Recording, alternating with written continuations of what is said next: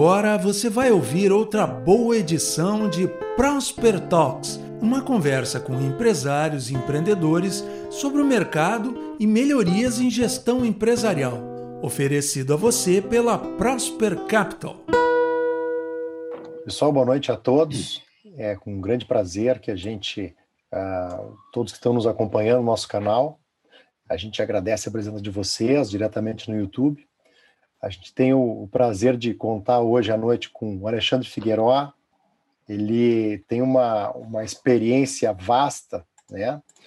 Uh, Master Coach é bacharel em administração pela Unicinos, ele é Master Coach pelo Instituto Brasileiro de Coach, ele também tem MBA na Fundação Getúlio Vargas, tem uma extensa experiência corporativa, desde a Betamin, Neoform, e hoje ele é CEO da Lamieco Revestimentos Ecológicos. Alexandre, um grande prazer contar contigo. A gente gostaria de ouvir um pouco da tua história aí e também uh, entender da tua experiência profissional, né, como compartilha esse caminho conosco. Obrigado pela tua presença. Eu agradeço o convite aí, obrigado Sandro, obrigado Irineu. É uma honra para mim, um prazer participar aqui com vocês. Vamos procurar transformar esse papo aí numa uma conversa leve, aí, contar um pouco de história, mas também procurar deixar algumas questões importantes aí para quem está nos acompanhando. Eu, eu comecei a comecei minha carreira na, basicamente treinando a minha avó, né? Minha avó, um dia eu cheguei em casa, ela disse que estava é, encantada com a minha letra. Imagina, era um guri de oito anos e ela ficou encantada com a minha letra porque ela não sabia ler e escrever. E ali com oito anos eu descobri essa, essa paixão assim por compartilhar. Eu ajudei a, a velhinha a aprender a ler escrever e mais tarde isso virou uma empresa de, de treinamento, exatamente numa época que eu estava começando a minha carreira, estava começando é, a desenvolver o meu lado profissional, saindo da escola técnica, indo para o ensino superior. E aí fui fazer um estágio numa área que eu achei promissora, a área de plásticos. Fui para o grupo Betanin, e depois de alguns meses lá, né, meu chefe percebeu assim que tinha uma veia de liderança bem desenvolvida, ou pelo menos pronta para ser desenvolvida. E aí ele deu uma volta comigo no estacionamento. Naquela época eu era um estagiário que dava treinamento fora do horário para a turma na parte de injeção de plásticos, extrusão e outras coisas que eu tinha estudado. E aí ele me ele deu uma volta comigo no estacionamento, me mostrou o carro do, do trainer, que era um, um Fuca 74 caindo aos pedaços e depois me levou no, no estacionamento da gestão, né, dos diretores, e disse assim, olha, tu pode escolher para onde tu vai, né? E ali eu deixei assim a, a, a do treinamento, do desenvolvimento um pouco de lado e, e fui ter uma experiência que hoje já contabilizo aí quase três décadas né, na parte de gestão. Estou há 27 anos liderando empresas, desenvolvendo negócios, organizações. E aí o mundo vai dando tantas voltas que hoje também estamos envolvidos aí com, com desenvolver pessoas e, e treinar pessoas. Que bacana, Alexandre. É, eu conheço, te conheço, então, desde 2010, né, como a gente sempre brinca, né, e te conheci numa oportunidade muito interessante, como colega de academia, gremista como nós, né, e num dia fatídico em que o Inter teve um holocausto na Arábia e Isso virou uh, primeiro motivo de muita brincadeira entre os amigos, né? Os colorados que nos perdoem, mas é impossível deixar de lembrar isso. E foi exatamente ali que a gente se conheceu e eu te conheci dentro dessa brincadeira porque tu teve uh, o ímpeto, a audácia, a visão de naquele momento uh, fazer camisetas do Mazembe, vender para os amigos. Isso se tornou um pequeno negócio naquele momento para ti mas para quem via de fora, né, além de uma amizade grande aí que a gente criou, até os colorados se divertem com isso, né, fazem parte da, da, turma, uh, mostrou que tu tinha uma visão de negócios e um senso de oportunidade muito grande. Então, conheci esse teu lado também como um vendedor, né, como alguém que percebe as oportunidades de mercado e aproveita. Mas nós temos um time, uma audiência bastante eclética, então gostaria que tu contasse um pouco para nós, né, digamos assim, por partes, né, como é que foi essa tua carreira desde o uh, menino lá, né, estagiário na, na Betanin, uh, até o teu amadurecimento profissional, uh, depois a gente passa para uma segunda mudança, né, na, na, tua segunda experiência profissional, já como um cara sênior, e mais adiante a tua migração para de executivo bem-sucedido para um empreendedor, atualmente empresário, né? É bacana isso porque é uma trajetória de vida, Alexandre, que eu tenho certeza que vai inspirar muitas pessoas a fazer isso, né? A entender, a conhecer um pouco mais disso. Então, conta para gente como é que foi no início da um pouco dessa tua experiência na Betanin, ah, como é que tu amadureceu lá dentro, que inputs tu teve, que experiências tu teve assim que te ajudaram a amadurecer profissionalmente? É, o, o ramo de plásticos, né, que foi assim um ramo que a gente buscou se especializar, na época ele tinha muitas pessoas com experiência prática, mas com pouca formação, né, com pouco, pouca bagagem técnica. E aí eu encontrei lá a oportunidade, né, porque a empresa estava em expansão, eu comecei na área de produção, chefiei setor de reciclagem, depois fui para a fabricação de, de monofilamentos, que são as cerdas das vassouras, e, e lá sempre implantando mudanças de processo, mudanças no, no, processo produtivo, desde layout até otimização de tempos e movimentos, e, enfim, elevação de produtividade de equipamentos, setor de injeção também. E isso foi abrindo portas. A gente acabou que eu, depois de passar um bom período pela produção, acabei indo para engenharia de processos. Lá fiquei muito ligado com investimentos. Esses investimentos normalmente eram equipamentos que vinham de fora, então acabei é, viajando muito, né? Dei várias voltas ao mundo e numa dessas voltas eu eu acabei encontrando uma oportunidade de trocar tecnologia com uma empresa na, na Itália. Isso me levou para lá, morei um período na Itália, busquei uma tecnologia inovadora para o negócio. Isso tudo veio agregando valor à empresa, veio é, gerando retorno, né? E quando a gente gera retorno, evidentemente que a consequência natural é crescimento. Eu tive uma jornada muito bacana, fazendo parte de um grupo industrial que é, que é muito forte, muito estruturado. E quando tu está num grupo muito estruturado, tu acaba é, tendo uma experiência muito boa, mas ao mesmo tempo limitada a uma área. E a minha foi lá, foi uma experiência é, industrial. Eu estava, depois de um período de praticamente nove anos lá e, e tendo acumulado essa bagagem, eu estava com uma vontade muito grande de empreender. Né? E surgiu uma oportunidade de, de ir para um outro grupo industrial é, para fazer uma recuperação desse grupo, né? Eu me refiro ao grupo Neoforme. É, eu fui para lá como, como gerente industrial, acabei me tornando diretor rapidamente, depois fui responsável por uma das unidades de negócio comandando o setor de vendas e, e o setor industrial, mas basicamente lá era uma experiência diferente no grupo Neoforme, porque era um grupo menos estruturado. Em vez de tu te envolver é, com uma parte do negócio, eu acabei tendo experiência na área financeira, na, na área de vendas, na área de recuperação de negócios. Tive que fazer negociações com, com bancos, renegociar dívidas, é, apaziguar conflitos internacionais com fornecedores. Então, foi, foi uma experiência muito mais é, ampla, porque, ao contrário do primeiro grupo industrial, que era muito estruturado, o segundo precisava se estruturar, precisava fazer é, mudança não só nos números contábeis, precisava fazer mudança nos negócios.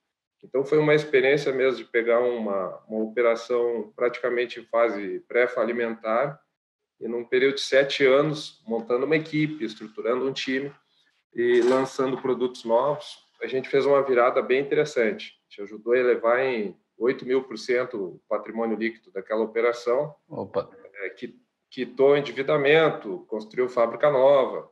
É, enfim, a, a, linha nova de produtos representava já 80%, 90% do, do lucro uhum. e mais de 50% do faturamento. Então, foi um, uma experiência já mais estruturante, uma experiência de recuperação totalmente diferente do primeiro grupo, que, que foi mais gestão e, e melhoria. Né?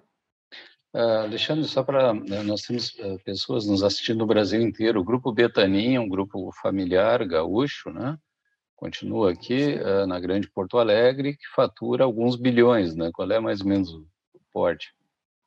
É, hoje eu acho que o Grupo Betanin deve estar na faixa aí de 1 bilhão e 500, 1 bilhão e 700 anos. Né? Okay. As empresas que fazem parte do grupo é a Betanin, que se encarrega da fabricação de artigos de limpeza, principalmente panos, escovas e vassouras, esponjas. Depois tem a Pincéis Atlas, que faz artigos de pintura. Plástico uhum. Sanremo, na área de organizadores. E, e eu, algumas outras empresas de menor expressão dentro do grupo. Ótimo. A Neoform foi uma saída para uma empresa um pouco menor, né? Sim, um porte menor, é, fabricante naquela época de embalagens, aí a gente acabou lançando uma linha também é, de revestimentos, né, que foi uhum. pioneira, foi um, foi um, projeto de inovação assim a nível mundial, reciclando garrafa PET para transformar em revestimentos para o setor moveleiro. Uhum. E isso acabou é, elevando bastante assim a nossa visibilidade como profissional e foi uma experiência muito rica. Acabamos lá tendo contato com é, projetos de incentivo como o Fundopem, que depois eu vinha desenvolver é, na Lameco, mas deixo para falar do Fundopem daqui a pouco, como uma fonte de captação de recursos para o crescimento, que, que, é o nosso tema de hoje. E, mas também uh, no Grupo Neoform tive muito acesso assim a buscar é, financiamento nos Estados Unidos para equipamentos americanos, uhum. na Alemanha para equipamentos alemães. Então, acabou que, que foi uma experiência complementar, né? E se eu somar essas duas trajetórias, elas me deram assim muita muita segurança para no momento de empreender no meu próprio negócio junto com os meus sócios é, a gente estava já tinha feito uma uma corrida bastante grande aí pelo mundo acho que isso ajudou bastante legal uh, tem um aspecto bastante interessante que a gente né, conhece, já está há bastante tempo no mercado, né, conhece muitos uh, executivos, chega um momento da carreira, o cara para para pensar, né, puxa, eu já estou maduro, conheço coisas para caramba, uh, já tenho uma vida estabilizada uh, e muitos têm vontade de empreender. Isso é uma conversa assim recorrente no mercado. Mas saltar, dar esse salto, né, de largar uma carreira um executivo bem sucedido numa empresa, uma vida estável, ganhos né, garantidos, e se jogar para uma carreira de empreendedor, principalmente num, num, país como o Brasil, em que a gente corre riscos altíssimos né, de volatilidade, de tributação alta, de financiamento escasso, enfim, todo esse cenário que nós conhecemos. Uh, é bastante, é uma decisão bastante complexa, né? E tem um aspecto que é um aspecto fundamental, né, que bate nas planilhas de projeções e, de, e no bolso direto, que é abrir mão desse ganho certo para ir para um cenário incerto, né? Exige uma grande dose de energia, enfim, mas tem um momento em que né, muitos são picados por essa mosquinha azul ali da, da liberdade, da vontade né, de, de alçar voos próprios, né, e se jogam, se lançam ao mercado. Conta um pouquinho como é que foi essa tua transição, como é que foi esse momento, né, esse turning point aí de, de sair da carreira executiva e te alçar um, alçar um voo próprio como empresário, né? Mais que empreendedor, empresário. Né? É, no, no, grupo no grupo Neofarm eu acabei me transformando em me tornando sócio da, da empresa, um acionista minoritário. Uhum. E como acionista minoritário, além de, de de C-level, eu tinha um bom poder de influência nas decisões, mas não consegui convencer o controlador a, a fazer alguns investimentos que, na minha opinião, iam levar o grupo para um outro patamar. Né? Então, o, o nível de sonho daquele grupo industrial versus o nível de sonho, de aspiração que eu tinha, queria realizar muito mais do que talvez eles estivessem dispostos a realizar. E, e, sempre que a gente busca trajetória de crescimento, a gente está falando de risco, né? de, de tomar risco, Isso. de assumir responsabilidades.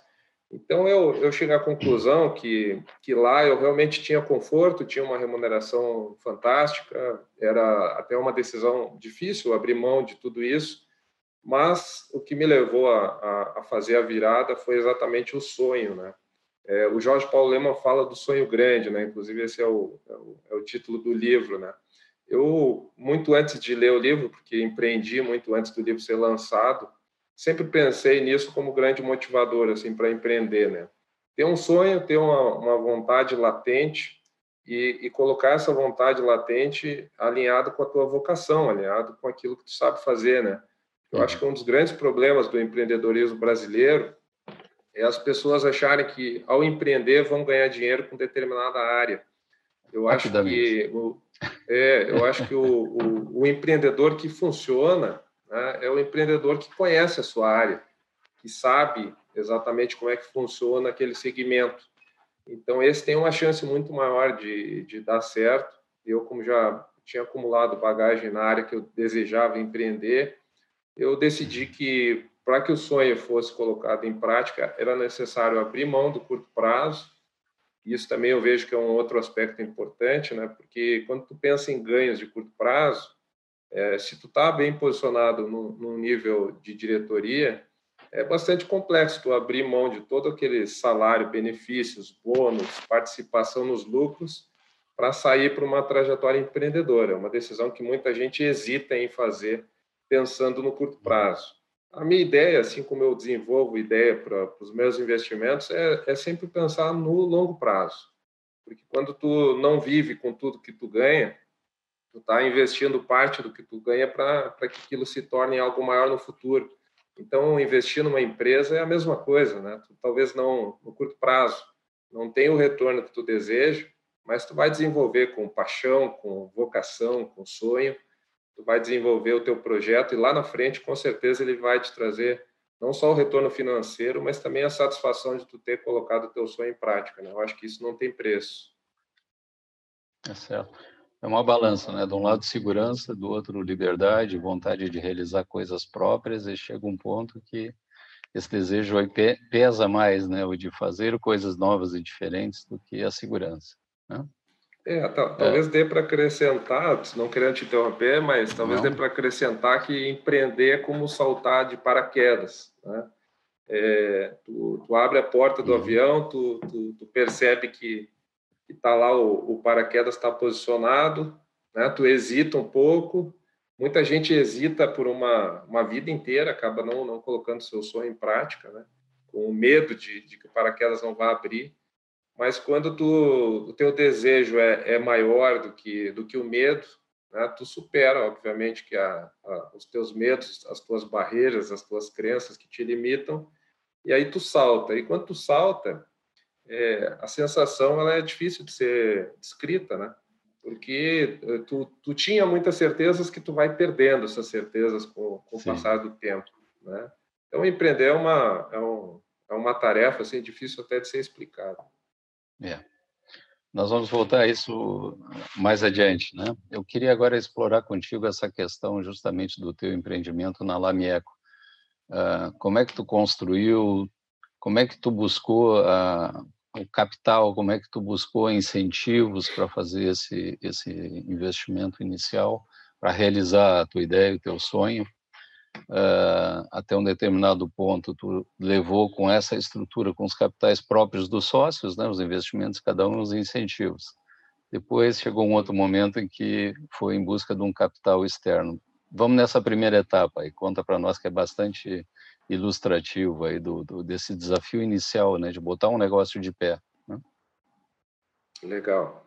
É, eu tinha um fornecedor que, que há vários anos me perguntava, eu ainda durante a, a minha passagem como executivo, esse fornecedor já me acompanhava um bom tempo, né, e ele sempre me perguntava quando é que vamos fazer um negócio juntos. E eu dizia para ele assim, ah, um dia, quem sabe. Né, eu não tinha planos ainda de montar a Lamieco e essa conversa já acontecia por algum tempo. É, mais tarde, quando eu decidi de fato é, fazer a empresa, ele me fez essa pergunta de novo e eu disse para ele: Bom, agora eu tenho um, um plano de negócio, eu estou é, discutindo com o governo do estado aqui no Rio Grande do Sul. E o governo do estado aqui tem um projeto chamado Fundopem, que é um fundo de operação é, empresarial, principalmente para operações industriais, e, e, que ele se baseia que tudo que tu investir em bens de capital né, é, e empregar aqui no Rio Grande do Sul. Uma parte disso, de acordo com a característica do projeto que tu montar, ele pode voltar para ti como crédito de ICMS para te fazer o aproveitamento em oito anos. Uhum. Então, eu fiz um, um, estudo detalhado de todos os investimentos que a gente tinha por realizar. apresentei um projeto de fundo Open, que na verdade não era o meu primeiro, já era o segundo. No Grupo Neoform eu já tinha participado de um anteriormente.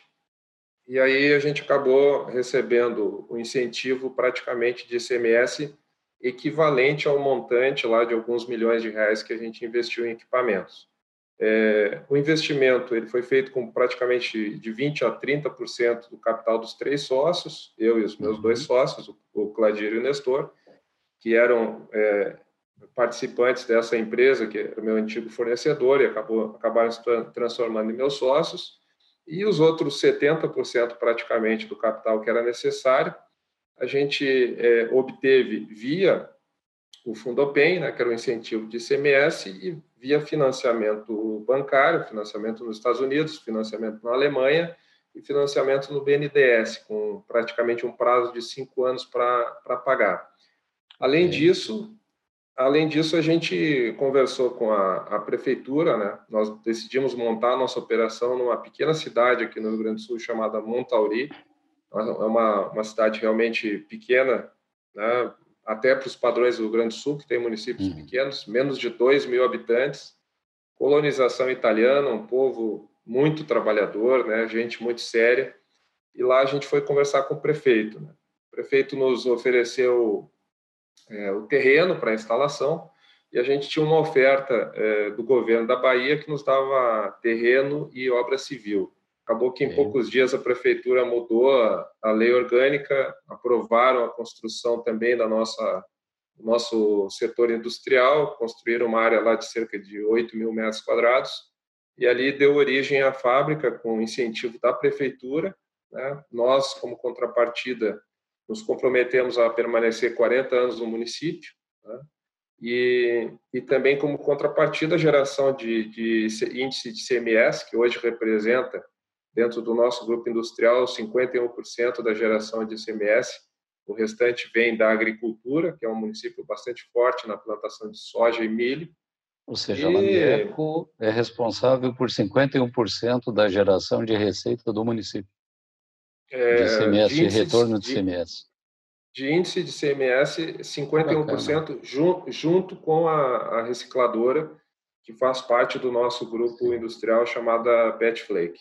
Os Quantos dois somados é, são diretamente as duas empresas têm algo próximo a 90 empregos, só que o, o, o mais relevante são os empregos indiretos, né? Porque como a gente, é, nossa matéria-prima principal ela vem da, da reciclagem de garrafa PET, né, para o volume que a gente hoje recicla, é, que a PET Flake vende não só para a Lameco, mas também para os outros clientes. São mais de 500 catadores aí que são empregados indiretamente aí para coletar esse, esse montante. Isso no estado todo? É, no estado todo, às vezes de fora do estado também, às vezes do Uruguai. Bom, então a matéria-prima vem de, de longe, inclusive inclusive.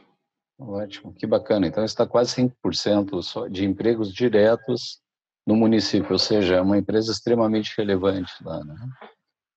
É, o ah, grupo ele é, ele é relevante e aí tem que se destacar o espírito empreendedor né, da, da, da prefeitura, porque é, convencer os munícipes desse tipo de atividade, é, principalmente no Brasil, que os negócios têm um, um, tempo de duração às vezes não tão longo, né, foi um ato assim de extrema coragem, extremo empreendedorismo do prefeito na época que até hoje voltou a ser prefeito, né, o, o Jairo Roso, excelente gestor, né, uma pessoa muito séria. Se o Brasil fosse administrado por é, prefeitos como esse, com certeza a gente estava num outro patamar. Oh, que legal, é bom mesmo citar e, e, mostrar essas boas iniciativas, né? Porque realmente é um ato de coragem dele fazer uma obra de 8 mil metros né, para instalar uma empresa nova é, é muito bacana, mas é, provavelmente já houve um retorno de muitas vezes o investimento da prefeitura, né, pelo sucesso da empresa. Com certeza. Anos, né? Com certeza. Alexandre, como é que foram as garantias? Ah, não sei se tu tem algum problema, mas tu podes falar nisso, né? Porque o BNDES normalmente exige tudo que tu tem mais 10 vezes, ou seja, é um, é um dificultador muitas vezes para se conseguir essa garantia, né? É, na época, eh, eu tinha eh, no grupo Neoform eu tinha uh, renegociado dívidas da, da, da, empresa, o que facilitou bastante a relação futura com, com o BNDES, com o BRDE, com o Badesul também, porque a gente conseguiu dar, fazer uma virada lá, fazer um turnaround, colocar os financiamentos em dia. Isso deu, deu credibilidade como, como gestor, né? Então, quando a gente foi apresentar o, o projeto lá para o BRDE, aqui para o Badesul, antiga Caixa RS, na época era Caixa RS, é, o, pessoal, o pessoal já sabia com quem eles estavam conversando, isso acho que pesou bastante. E na época houve uma boa flexibilização das garantias, a maioria dos financiamentos foram cedidos com os próprios equipamentos em garantia, coisa que nos dias de hoje a gente nota uma certa inviabilidade. Né? Hoje tu tem que lidar com fundo garantidor ou com garantia mobiliária. Né? Na época a gente foi a gente foi dispensado das, das garantias mobiliárias e foi dispensado também do fundo garantidor Passaram-se cinco anos depois que eles nos concederam os financiamentos, a gente quitou tudo isso é, em dia. Então, quer dizer, hoje tem, tem verba disponível para expansão. Né? Que bacana. Tu colocou um ponto que eu acho que é central. Quando a gente avalia qualquer tipo de negócio, relação, uh, ok, dadas as condições técnicas né, de realizar o projeto, mas eu acho que a coisa mais importante é você conhecer quem está do outro lado, né? Saber se realmente aquela pessoa entrega. Eu acho que esse é um grande diferencial. Tu colocou que um, os bancos flexibilizaram as garantias porque eles te conheciam, ou seja, havia confiança nesse processo. Né? Infelizmente, o Brasil não é normal isso. Né? Quantas vezes se estrutura algum tipo de negócio, iniciativa e não há entrega, não há contrapartida sequer contratada, né? Quanto mais a, a devida realmente pela obrigação. Fez um relato bem interessante, então, sobre a, a criação da empresa, os incentivos municipal, estadual, a, estruturação financeira que fizeram e o retorno enorme que a empresa tem dado. Né. Nós estamos falando de quanto a tua carreira anterior, ou seja, todo, todas as coisas boas que tu havia feito, Uh, conta para nós, então, de novo, como aconteceu essa, essa criação de condições, ou seja, de confiança, de conhecimento no mercado para que tu viabilizasse uh, a Lamieco como empreendimento e financeiramente, né? É, por, exemplo, nos Estados Unidos, né, tu, tu vê como o que tu está trazendo realmente é, é, um ponto que eu nem tinha abordado na resposta anterior, mas me, me ocorreu agora o seguinte, é, a gente tinha participado de um, de um financiamento internacional nos Estados Unidos com o Exim Bank, né, avalizado pelo, pelo PNC, que é o Pittsburgh National Bank. E naquela época eu conheci o, o, os banqueiros lá do, do PNC. Né? É, anos mais tarde, quando eu vim montar a Lamieco, eu ia trazer um equipamento grande dos Estados Unidos e eles me, eles me fizeram uma oferta, olha, se tu quiser, a gente financia o equipamento, né? Eu disse, olha, só tem um problema, eu não tenho balanço ativo, porque é uma startup, a empresa vai iniciar agora, não tem histórico para poder te oferecer, né? Aí eles mandaram um representante, né? Veio Márcia Dias nos visitar, que era uma representante do banco, responsável pela América Latina. Chegou em Montauri, né? Perguntando para mim onde é que era Montauri, né? E, de repente, de repente estava ela na casa do meu sócio comendo um churrasco e aprovando um, um, financiamento de quase um milhão e meio de dólares. Então, quando tu, tu cria relacionamento, né, e, e, tem um histórico, né, honrando pagamentos, desenvolvendo uhum. relações próximas com os teus provedores, é bem é bem possível que no futuro isso de alguma forma vai vai facilitar o teu o teu trabalho. Então a gente usou muito isso na Lamieco no, nos Estados Unidos, na Alemanha, é, no, no BNDES também, através do, da Caixa RS, aqui hoje Badesul. Então, eu acho que o histórico ele ajuda muito.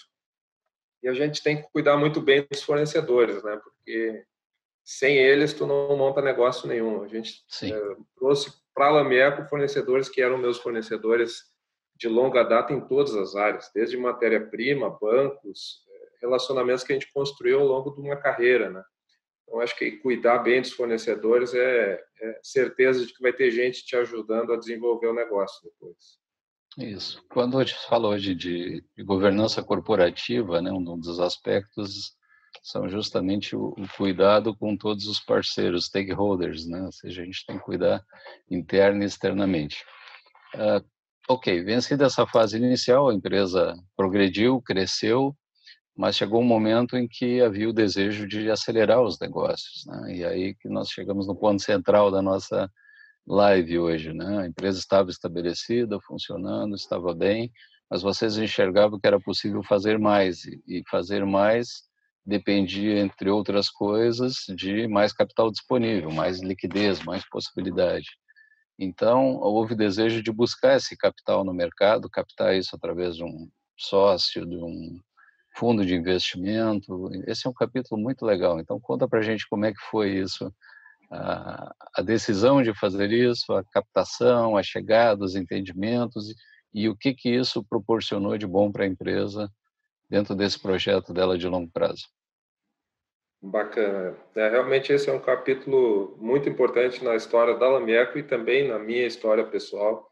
Eu acho que foi um divisor de águas, porque quando a gente fez essa primeira rodada de investimento para montar a Lamieco, foram cinco anos é, andando de montanha-russa todos os dias, né? colocando cinto de segurança e descendo. E, e chega lá embaixo, tu tá com frio na barriga, porque tu acaba gerando através do caixa, através da operação, tu gera os recursos para quitar né, os financiamentos. Então, com um índice de alavancagem grande, como era no nosso caso, cerca de 70%, é, uhum. a gente, sem dúvida, correu assim é, riscos né, de, de, de operação bastante grande, que a gente só conseguiu dar conta sem nunca ter tido protestos, sem nunca ter atrasado uma conta, porque a gente teve suporte né, do nosso parceiro, do nosso fornecedor principal, do nosso sócio, e também porque a gente tinha uma operação extremamente enxuta, então gerando caixa para é, pagar ali os compromissos. Só que quando a gente chegou no final, que a gente quitou essa parte do endividamento, era necessário, como tu comentaste, fazer uma nova rodada. Então, tu imagina eu chegar para os sócios e dizer para eles: vamos recomeçar esse, essa brincadeira aí de montanha-russa mais cinco anos? Né? Então, sem dúvida, não era a decisão da, da, da sociedade, né? É, eu era voto vencido nessa ideia de buscar mais uma vez alavancagem e não tiro a razão dos meus sócios, né? E eles me desafiaram, eles me é, perguntaram se a gente não podia de alguma maneira trazer, capitalizar o negócio através de um novo sócio, né? colocar mais um, um sócio na, na operação.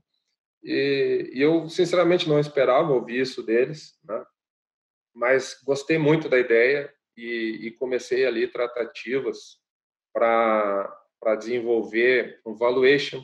Te procurei na época, né? É. Pra, pra, depois tu conta essa história do valuation da Unier. o Valuation Express. Isso, eu já te passo a palavra, mas o, o, o intuito inicial era buscar um, um, investidor estratégico, era buscar alguém que tivesse já no nosso segmento, que na época era é, a gente fabricava revestimentos para a área moveleira, né? hoje já mudou bastante, mais tarde eu falo sobre isso, mas é, quando a gente foi buscar, a primeira, o primeiro intuito era buscar um, um parceiro estratégico, alguém que, que já estivesse atuando no segmento. Aí eu te demandei um valuation te repasso a, a palavra. Na verdade, o desafio foi uh, fazer um valuation em menos de uma semana, em poucos dias. Então, a gente sabe o quanto é complexo isso, né? principalmente uh, trabalhando com, com M&A, o quanto você tem que, de novo, para gerar credibilidade no negócio, mostrar realmente o que é a empresa, né? com muita clareza, com muito nível de detalhe, o que ela faz, onde ela está, por que faz, o que dá certo, o que não dá, e mostrar o que você vai fazer, quais são os planos futuros, o que você vai fazer com o dinheiro que está captando, né? E por que, que isso vai ser melhor para a empresa. Então, isso envolve planos, envolve sonhos, envolve ideias, envolve um grau de incerteza. E o comprador sempre aperta nisso. Então, à época, nós trouxemos uh, um outro parceiro que está nos ouvindo, que é o Rogério Tolfo, um economista, presidente do Corecon aqui no estado, amigão nosso, cara muito competente, e o Tolfo aceitou esse desafio e fizemos isso em conjunto, né? Todos nós trabalhando dia, noite, madrugada, fim de semana para poder cumprir o prazo e entregar isso e no prazo adequado e com primeiro com aquele parâmetro que eu acho fundamental em qualquer negócio, né? Quando a gente entrega alguma coisa e faz, a primeira coisa é você ter certeza de que aquilo para de pé, ou seja, a gente só consegue vender aquilo que acredita. E nós conseguimos, junto com a Lamieco né, e a equipe, construir um valuation que nós acreditávamos piamente que aquilo era realizável, aquilo espelhava a realidade da empresa e os seus projetos futuros. Uh, tanto assim que eu acho que é uma coisa muito bacana da gente fazer, o ponto, nós fomos assessores da empresa, ajudamos nesse processo, então o mérito é todo da empresa, da, da direção, da equipe, né, que fez esse trabalho maravilhoso, uh, mas a gente teve a felicidade de uh, ter um investidor, né, um fundo né, profissional que analisou e aceitou é, exatamente aquilo que se havia proposto, né? ou seja, os valores bateram. Então, apesar de ser arrojado, ousado, frente aos parâmetros tradicionais, né, que o mercado é, precifica uma operação industrial, houve consonância entre o que a empresa acreditava que valia, o sócio acreditava que ela valia, e o investidor profissional que entrou e pagou esse montante. É isso? É, foi por aí. É, se o Tolfo está na escuta aí, vai o meu agradecimento para ele, para ti também, Irineu, que participou e ajudou muito nessa fase. Eu me lembro que eu, eu te chamei para essa conversa e prontamente tu e o Tolfo começaram a, a, trabalhar no projeto e em menos de uma semana tinham um, um bom valuation montado, como tu sempre diz, né? Express por conta do, do da velocidade mas ao mesmo tempo muito preciso, porque é, alguns meses depois a empresa foi negociada, a gente vendeu 22% de participação, exatamente pelo valor, pelos, pelo modelo que tu e o Tolfo é, geraram para nós, né? e que inclusive era um modelo de, de precificação uh, em que nós obtivemos mais valor pela empresa do que os sócios pensavam inicialmente. Né? Sim. Então foi, foi, foi muito um trabalho que nos ajudou muito, valorizou o nosso negócio. É, e tanto ele se validou porque o, o, fundo, o fundo de investimento que, que acabou é, optando por, por, por, ser sócio da Lameco, não era a nossa intenção inicialmente trazer um fundo. Nossa intenção, como eu falava antes, era trazer um investidor estratégico. Acabou que as conversas com o estratégico elas não avançaram e a gente até tinha dado um passo para trás. Estávamos expondo na, na FIMA, lá em Bento Gonçalves, que é uma feira de componentes para a área moveleira, e de repente parou lá uma, uma senhora e ficou lá um, um tempo longo me esperando enquanto eu atendia um cliente. E, e quando pude lá dar atenção para ela, eu disse assim: é, não se preocupe que você tenha demorado, porque eu vi que você estava vendendo os produtos da Lameco, isso é bom para os meus objetivos. Aí eu fiquei olhando para ela, ela disse assim, não, somos de um, de um fundo que investe em empresas de inovação e sustentabilidade. Se vocês tiverem interesse em conversar conosco, a gente está é, comprando participação e ajudando as empresas a crescerem. Exatamente o motivo da gente ter contratado vocês praticamente seis meses antes. Uhum. Então começou começou uma conversa e, e, os termos que a gente estabeleceu eles foram mais ou menos o seguinte: a gente está disposto a vender parte da empresa para colocar é, dinheiro na operação e multiplicar valor, multiplicar o tamanho? É, com uma ideia de que é, a gente escalando, a gente vai ter um negócio maior, vai ter mais rentabilidade, vai ter um valuation maior. Então, fazia sentido para a gente reduzir percentualmente um pouco da participação, mas ganhar bastante em, em valor do negócio e, e também em pulverização. E, isso acabou acontecendo, né? O fundo veio, checou o valuation, concordou com o que a gente estava pedindo e não tiraram praticamente nada, não tiraram nenhuma moeda daquilo que estava avaliado por vocês. E, e aí passaram né, a, a, constituir a sociedade da Lamiec, trouxeram uma ideia de, de governança que nos ajudou demais a crescer. Né? Montamos um, um conselho de administração, nos tornamos uma SA, trouxemos conselheiro independente. Tive a felicidade de trazer o Giano D'Agostini, que é esse CEO da Goodyear, para nosso conselheiro. Né? O Giano contribuiu assim muito comigo pessoalmente como como CEO da empresa, mas também com, com, estratégias para o negócio. Então foi fantástico trazer o fundo. Alexandre, o, o Tolfo acabou de nos mandar uma mensagem aqui dizendo parece que foi ontem. E, e para nós é parece é bacana isso. Ontem. Parece que foi ontem para Pare... todos nós, né?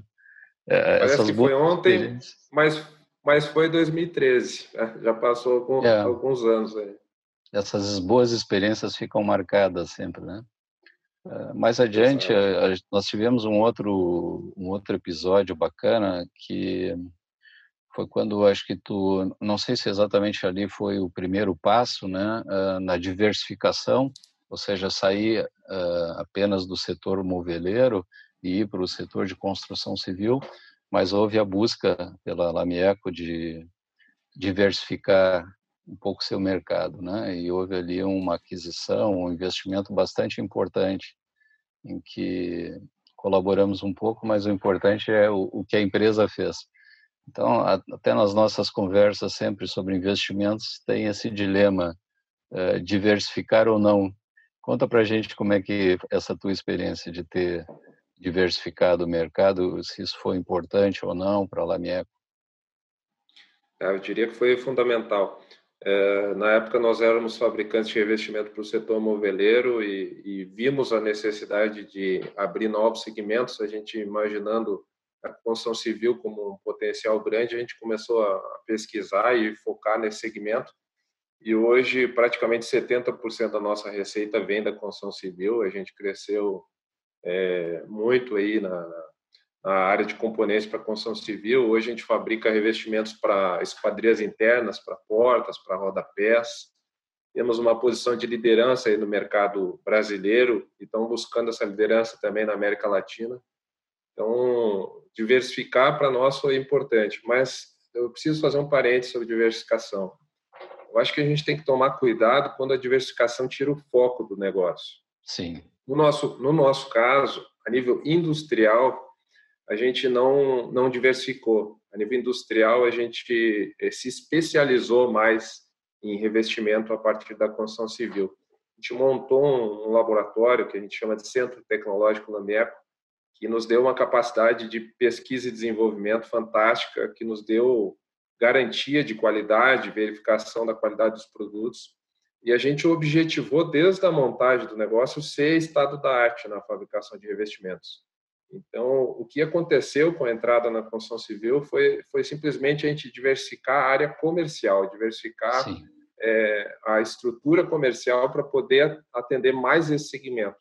Mas a nível interno, o nosso pessoal trabalha o dia inteiro com revestimento, então não houve assim uma diversificação de, de processo, não houve uma diversificação maior em termos de produto, porque os produtos que a gente desenvolveu para a construção civil hoje, basicamente, é, é, é, a mesma base tecnológica que atende também o moveleiro. Então, é, preciso fazer esse parênteses, diversificar, claro. mas sem deixar de ser especialista. Né?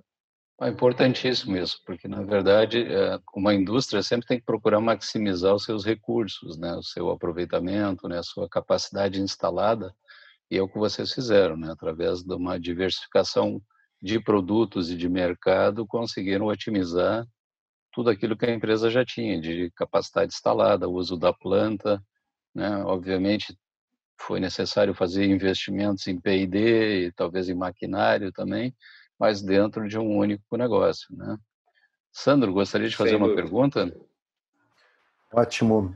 Alexandre, uma das coisas que a gente acaba se deparando basicamente na vida do empresário, do empreendedor que se torna empresário e vai se modificando ao longo da sua jornada, é que uh, a musculatura que ele tem que usar para uma empresa na qual ele toma a decisão sozinho é diferente da musculatura que ele tem que usar numa empresa na qual ele tem um conselho, tem uh, outro formato de atuação, né?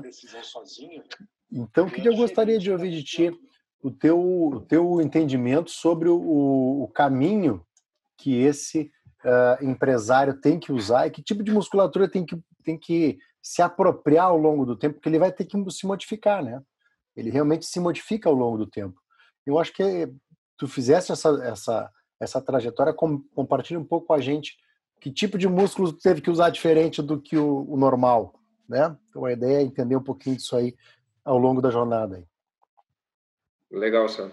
Só uma pergunta interessante, porque quando tu, tu, tu não tem que compartilhar tanto assim algumas decisões, é, no, no, modelo anterior, que nós éramos uma limitada, sem ter um processo de governança tão apurado, sem ter um conselho, tu, tu erra mais rápido.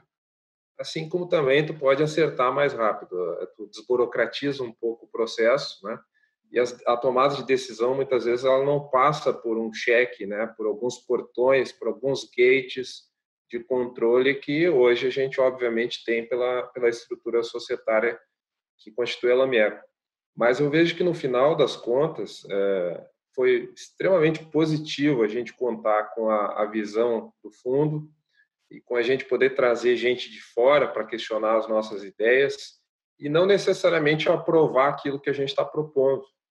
É, eu acredito que tu como empresário ou como CEO de uma operação, ou como um diretor, é, tu não deve colocar em prática somente aquilo que tu quer colocar em prática. Tu tem que colocar em prática aquilo que é melhor para a organização, aquilo que é melhor para o negócio em questão. Então, acaba que se tu não separar um pouquinho ego, orgulho, vaidade, gestão, essas coisas, essas coisas acabam se misturando e tu pode ser que vá botar as tuas ideias em prática, mas isso vai quebrar o negócio. Então, eu acho muito importante a gente ter a humildade né, de, de reconhecer erros da, da, da jornada aprender com esses erros. A gente cometeu um erro. Em determinado momento, a gente fez um investimento numa linha de produtos, investimos, compramos maquinário, desenvolvemos, gastamos recursos. Na hora de colocar no mercado, a gente decidiu não seguir com o erro, a gente decidiu admitir que tinha sido um erro, que o mercado tinha mudado, que as condições de mercado tinham mudado. E a gente, é, ao invés de dar sequência para o erro, porque a gente tinha tomado um erro de, de decisão lá atrás, a gente decidiu admitir ele e, e, reconstruir, né? Ficar focado no nosso segmento e não fazer aquela diversificação que ia nos levar para uma outra área, talvez com riscos incalculáveis. Então, os erros eles fazem parte, mas quando tu tem um conselho atuante, tu tem um diálogo, tu aceita críticas e essas críticas te ajudam a, a evoluir, eu vejo que tu começa a exercitar o, o, o, músculo da flexibilidade, o músculo da democracia, respondendo propriamente a tua pergunta, e, e não te achar assim o dono das ideias, nem o dono da empresa, porque de fato essa não é uma empresa de um dono, e sim é uma sociedade, uma sociedade anônima, com, com quatro partes interessadas e mais todas as famílias que dependem do nosso negócio. Então não é a minha empresa, né? Eu sou parte dela. Ah, Alexandre, um outro amigo e conselheiro da empresa também, o Ricardo Jornada, está participando da live. A gente quer mandar um abraço para ele, que fez um, uma live maravilhosa com, nós, com a gente há algumas semanas. Que, que legal. Jornada, eu convidei ele para. Que bom que ele está nos, nos assistindo. Eu convidei ele para ser conselheiro da Lamieco por um período. Ele colaborou com a gente voluntariamente, né, eh, nos ajudando na área comercial, nos ajudando a entender mais os requisitos da construção civil. É, era bem a época que a gente não penetrava muito na construção civil, que a gente tinha um foco mais moveleiro, mas que a gente já tinha desenvolvido produtos para construtoras, para revestir as portas. O Jornada, na época, era diretor da, da Cirela, uhum. nos, abriu, nos abriu as portas, facilitou uma série de reuniões para a gente conversar com o setor de engenharia. E a gente passou a entender mais né, dos requisitos, das demandas técnicas. E hoje esse produto que o Jornada lá atrás nos ajudou a desenvolver é um best-seller. E inclusive falo com bastante satisfação Jornada, não é só um, um produto campeão aqui no Brasil, mas com ele a gente está no Chile, está no Peru, está indo para o Equador, México, região ibérica e vários outros lugares. Em tudo que é lugar que a gente chega com esse produto, o pessoal compara os alemães e a gente tem recebido elogios que o nosso produto hoje é melhor que o produto alemão. Então, agradeço aí de coração a contribuição que ele deu no nosso negócio e hoje para a gente é de suma importância essa área. Isso aí. Alexandre, tu fez um, um M&A então alguns anos atrás, 2013, e isso propiciou um crescimento bastante grande da empresa, né? Ou seja, teve combustível para poder trabalhar e realizar os sonhos com mais facilidade. Uh, tu pensa em fazer um outro? E mais uma pergunta assim nesse bojo. Uh, muitas vezes a gente vê o, empreendedor, o empresário no seguinte dilema: não, eu quero ser dono de tudo, mas tudo uma uma empresa pequena, de um determinado porte. E me parece que quando tu vai para um M&A, tu precisa abrir mão, como tu disse, um pouco desse controle total, mas ter sócios contigo que colaboram. Então, esse, essa decisão de abrir ou não é boa, não foi boa, não, a tua experiência, qual o momento certo para fazer isso, ou quais, né, não é qual, a vida é um, um córrego, né? Então tem momentos distintos. Quais os momentos que tu vê como ideais para se fazer uma operação de M&A, buscar o um mercado para crescer? Bom, no nosso caso, é, a gente buscou num momento que, que era necessário fazer uma grande rodada de investimento, a gente não queria tomar o risco, e aí a gente achou que era mais interessante é, compartilhar esse, esse risco com uma capitalização. Uhum. Esse é um dos momentos que a gente realmente é, realiza um M&A. Eu não diria que é o único, mas basicamente para nós ele, ele fez muito sentido e eu já aconselhei várias empresas é, quando estão por tomar essa decisão. De alguma forma a gente é bastante procurado para falar sobre isso. É, e o que, que a gente percebe? Quando tu uma vez estava lendo a biografia do Howard Schultz, que é o fundador é, da Starbucks. É, o Howard uhum. Schultz ele fala uma frase que ele prefere ter é, 1% de um negócio bilionário do que ter 100% de um negócio que fatura alguns milhares de dólares.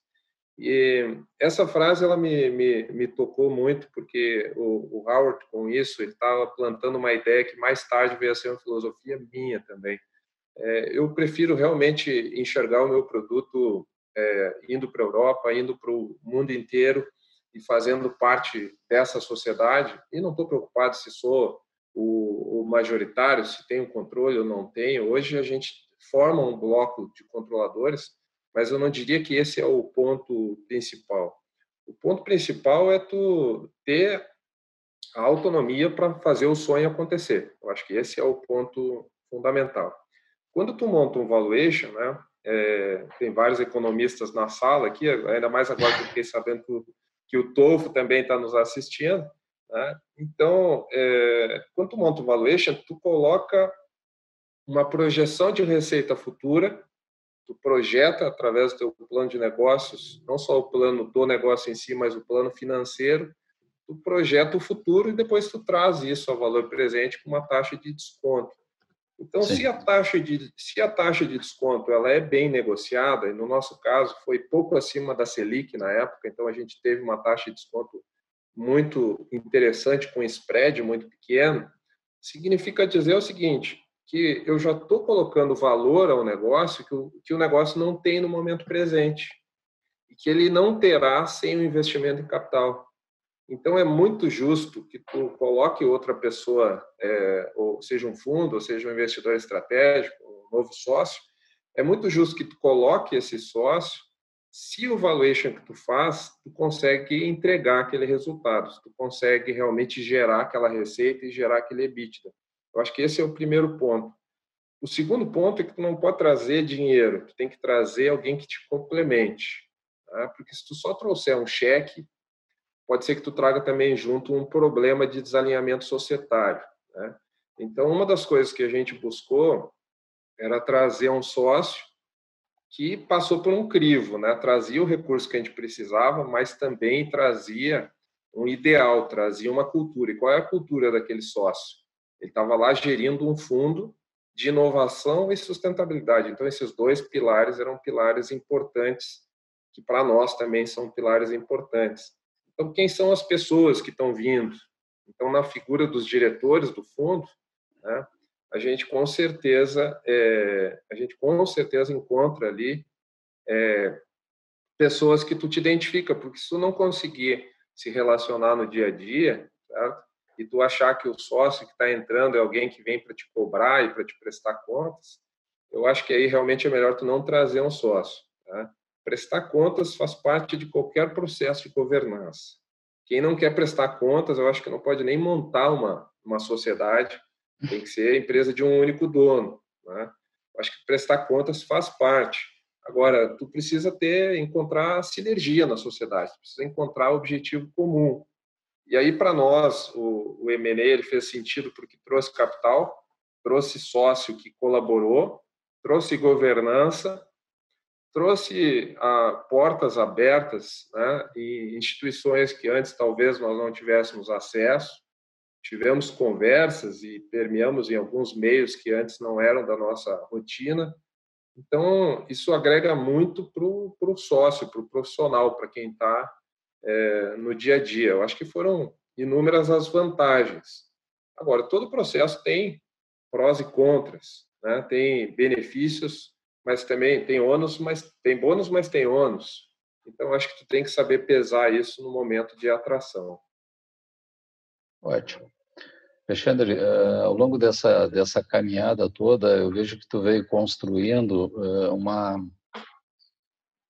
um crescimento pessoal muito importante, né?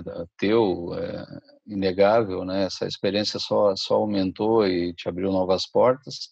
Poder ter um sócio e participar de N situações, eu, eu lembro de ter visto tu participando, por exemplo, de encontros de outras empresas, né? Investidas pelo fundo, fazendo seminários, né? Dando palestras também sei da tua vontade eh, desde sempre de educar, de, de ajudar outras pessoas também a percorrer um caminho de crescimento.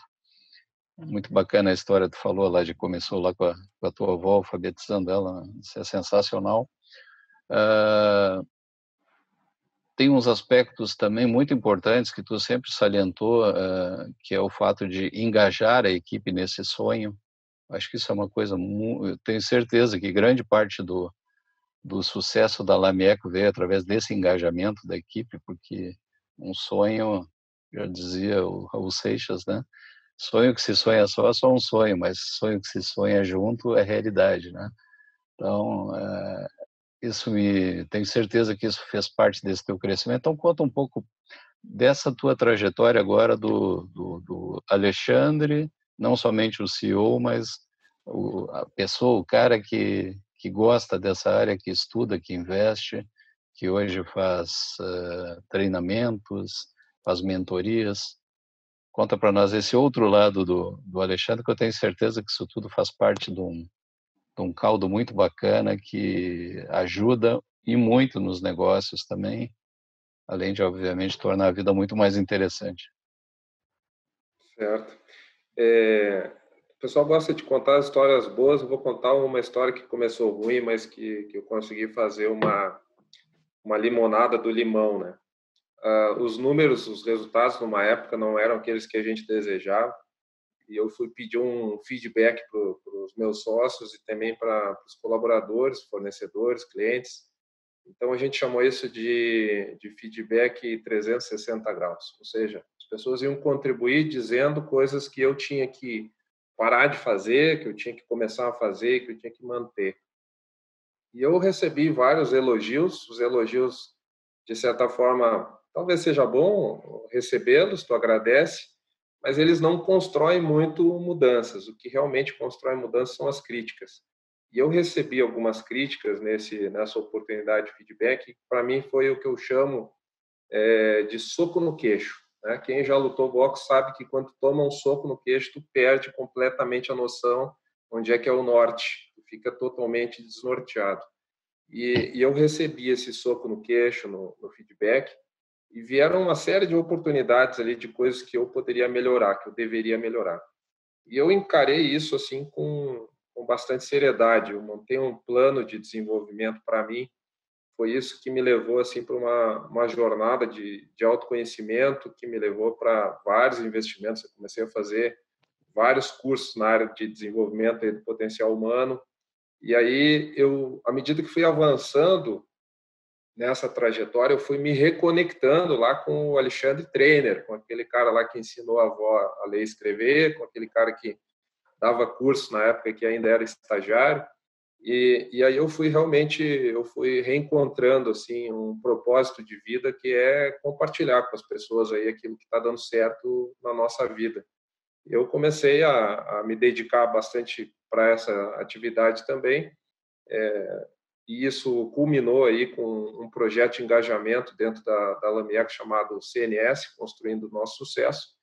É, eu, depois de participar de um curso do INSPER, junto com a Harvard Business Administration School e, e, e o pessoal do IEL aqui, ligado à Fiergs, eu e é o acabei Instituto junto... de Estudos Liberais?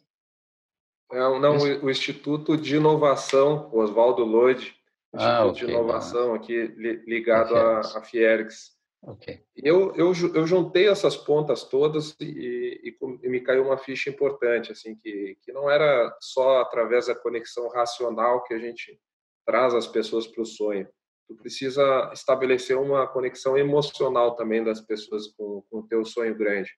E, e eu fui transformando essa, essa, esse aprendizado aí num processo que a gente chama de CNS, dentro da Lamieco, construindo o nosso sucesso. E isso virou completamente assim os nossos resultados. A gente fez uma virada interna muito grande, a gente multiplicou EBITDA, a gente multiplicou resultado, cresceu muito em pouco tempo. E aí a gente começou a ser chamado para falar sobre isso fora dos, dos portões da empresa. Uh, um dia eu, eu, me lembro que eu subi num palco lá no, no, no Cubo, em São Paulo, e, e quando eu estava descendo do palco, o pessoal brincou comigo, cara, se não der nada certo aí na Lamieco, tu pode ficar em cima do palco que vai dar tudo certo. E, e, eu realmente fui me reconectando com essa veia do, do, do trainer, do, do educador. É, acabei montando algumas imersões aí na área de desenvolvimento da inteligência emocional, inteligência financeira, é, hoje estou iniciando um trabalho aí para compartilhar minha experiência também como investidor. Então, enfim, né, a parte de educação me levou para as mentorias. Então, hoje tem vários mentorados que eu tenho ajudado aí a se desenvolver, vários C-levels é, de empresas de investimentos, empresas de construção civil. Eu tenho é, dedicado uma parte do meu tempo para isso, enquanto que a maior parte do tempo está tá voltado aí para conduzir as ações da Alamieco, que é uma empresa que está bem estruturada, que tem um corpo de gestão forte e que, que hoje tem pessoas extremamente engajadas. Eu acho que a palavra engajamento que tu citou é o coração de qualquer sonho que, que dá certo. Se tu conseguir fazer que a tua equipe também sonhe junto contigo, com certeza tu vai ganhar é, pessoas se preocupando com o sucesso do negócio, tu vai ganhar pessoas que se dedicam de corpo e alma para aquela operação. E eu não sei se tem alguém do meu time é, na audiência, mas eu vou falar isso é, praticamente dedicado a eles, né? É, é um timaço, sabe? É um, é um grupo muito forte e, e, isso faz com que tu, como líder, pareça ser mais forte do que tu é de fato. É, eu acho que essa é a conclusão que eu chego. É, tu vai encontrando potencialidade nas pessoas que tu não tem, mas que tu deixa elas colocarem aquela potencialidade para fora e, e, estar engajado com o sonho faz com que uh, os negócios cresçam, porque não é o, o sócio preocupado com o crescimento, são todas as pessoas. A gente tem uma metodologia de medição do, do, do engajamento que se consegue saber a nota exata em que cada um está engajado no semestre, isso liga à remuneração variável, né, podendo receber aí até dois salários extras aí ao longo do ano por performance, além de todos os outros benefícios. Então, isso é talvez o lado prático, o lado financeiro da coisa. Mas do lado emocional, é muito legal saber que a pessoa veste a camiseta e veste por dentro também, né? Tem um engajamento emocional com a empresa. Ah, então não há diferença na prática, né, entre o empresário e o o homem Alexandre, né? É, uma, é um ser em, em, crescimento que busca levar a gente junto, né? Alexandre, eu vi uma é, um livro que a gente está lendo do Simon Sinek, que é pelo porquê. Ele coloca uma coisa muito bacana, quando a gente tem um propósito claro na empresa e nos negócios, as pessoas que estão engajadas nisso com a gente trabalham movidos pelo sonho. A remuneração é parte disso, mas é pelo sonho. Enquanto que se não há esse propósito, nessa declaração clara, né, da onde aí, as pessoas só trabalham pelo dinheiro. E isso faz toda a diferença numa, num negócio. Né. Uma última questão que a audiência está colocando, está nos perguntando é aqui, ó, percebe-se que há resistência de empresários em abrir o capital por medo de perder a liberdade de gerenciar. O que o Alexandre, CEO da Lanieco, né, uma empresa investida, pode dizer para esses empresários? É, eu acho que tu não, tu não perde a liberdade, mas eu acho que tu, tu tem que comprovar que, que aquele projeto, que aquele sonho que ele vai dar resultado. E se tu não conseguir comprovar isso, eu acho que é melhor tu não colocar ele em prática. Então, no fim, tu tem é, controle, tu tem que prestar contas, tu tem um conselho do qual eu, como CEO, não faço parte do conselho da Lamieco, então eu me coloco numa posição de subordinado ao conselho e não me incomodo em nada com isso, porque eu acredito que quando eu vou lá, eu como representante, eu como CEO e como representante dos sócios dentro da gestão, vou lá prestar contas de como é que estão os números, como é que está a performance, e, e, com certeza tenho que provar é, no dia a dia que a gente está sendo capaz de gerir o, o recurso que está aportado, porque afinal de contas, durante esses 14 anos aí de operação da Lamieco, completos agora no dia 5 de junho, a gente investiu uma bela quantidade de recursos, e isso tem que ter retorno. Então, quando tu acha que tu vai perder a liberdade, eu diria não. Eu acho que tu vai é, prestar contas.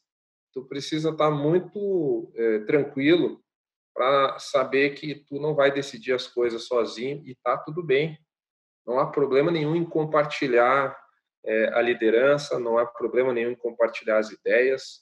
E se tu é, desenvolver a tua inteligência emocional, tu vai perceber que o que faz as coisas dar certo é tu oferecer a tua melhor versão, mas deixar o outro também oferecer as suas melhores ideias, a sua melhor versão, e aí tu vai co-criar, né? Eu acho que co-criação é uma palavra muito em voga, exatamente pela capacidade que as pessoas têm a desenvolver de poder combinar com outros e fazer algo que seria melhor do que se tu estivesse fazendo sozinho. Então, o processo de liderança não é um processo egóico, né? Que tu tenha que fazer tudo de acordo com a tua vontade e as tuas ideias. Quem está pensando dessa forma, possivelmente, né, a vida vai mostrar que se tu tiver total liberdade de fazer tudo que tu quer da forma como tu quer, é bem provável que não vai dar tão certo quanto tu imagina que vai dar.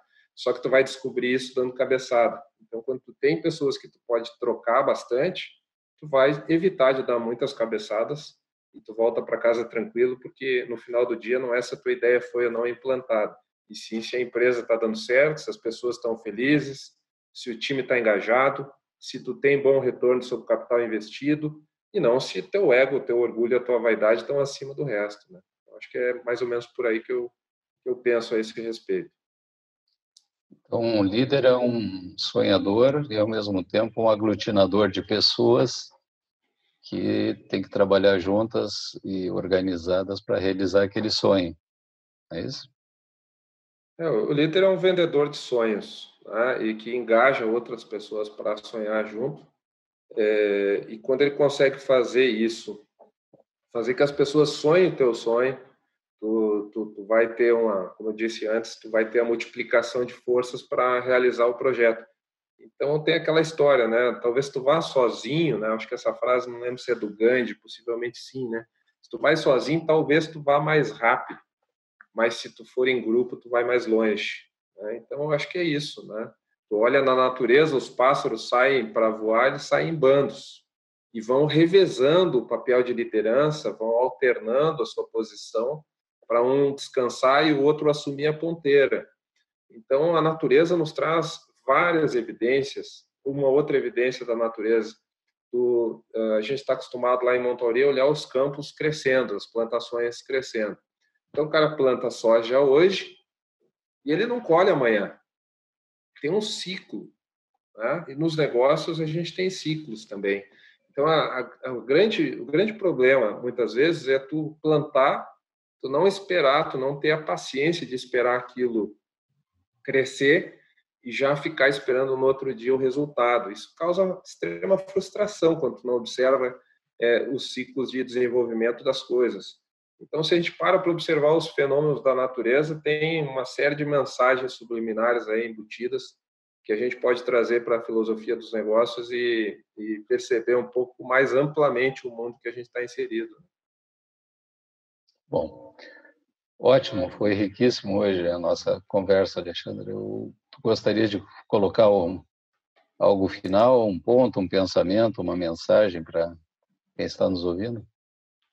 Sim, eu gostaria de, de, dizer que pela, pela minha pequena e humilde experiência, eu diria assim aqui, uma empresa, ela é reflexo assim das pessoas que, que são formadores da sua cultura, ou seja, seus fundadores, seus diretores, os seus líderes.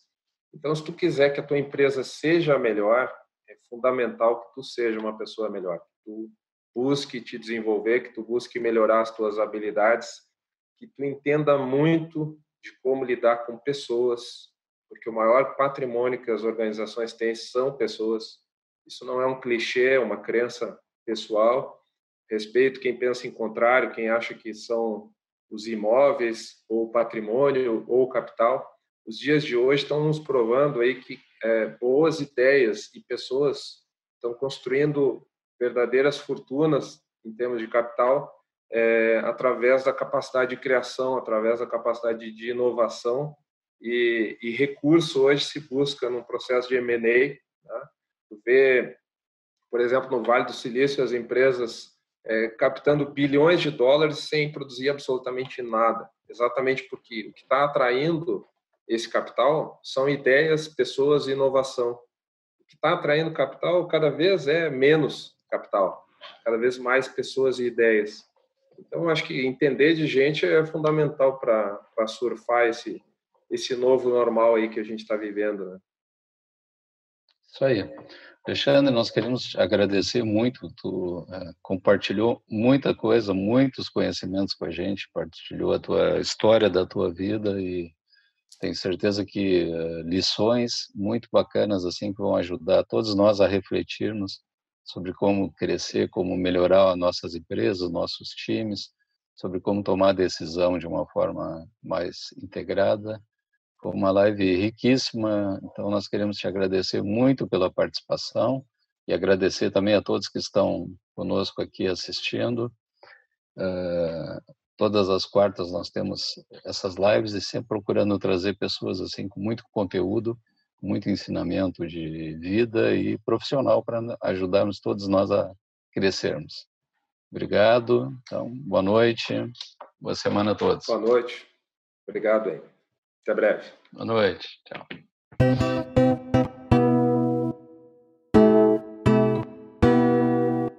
Termina aqui mais um Prosper Talks, uma boa conversa com a equipe da Prosper Capital.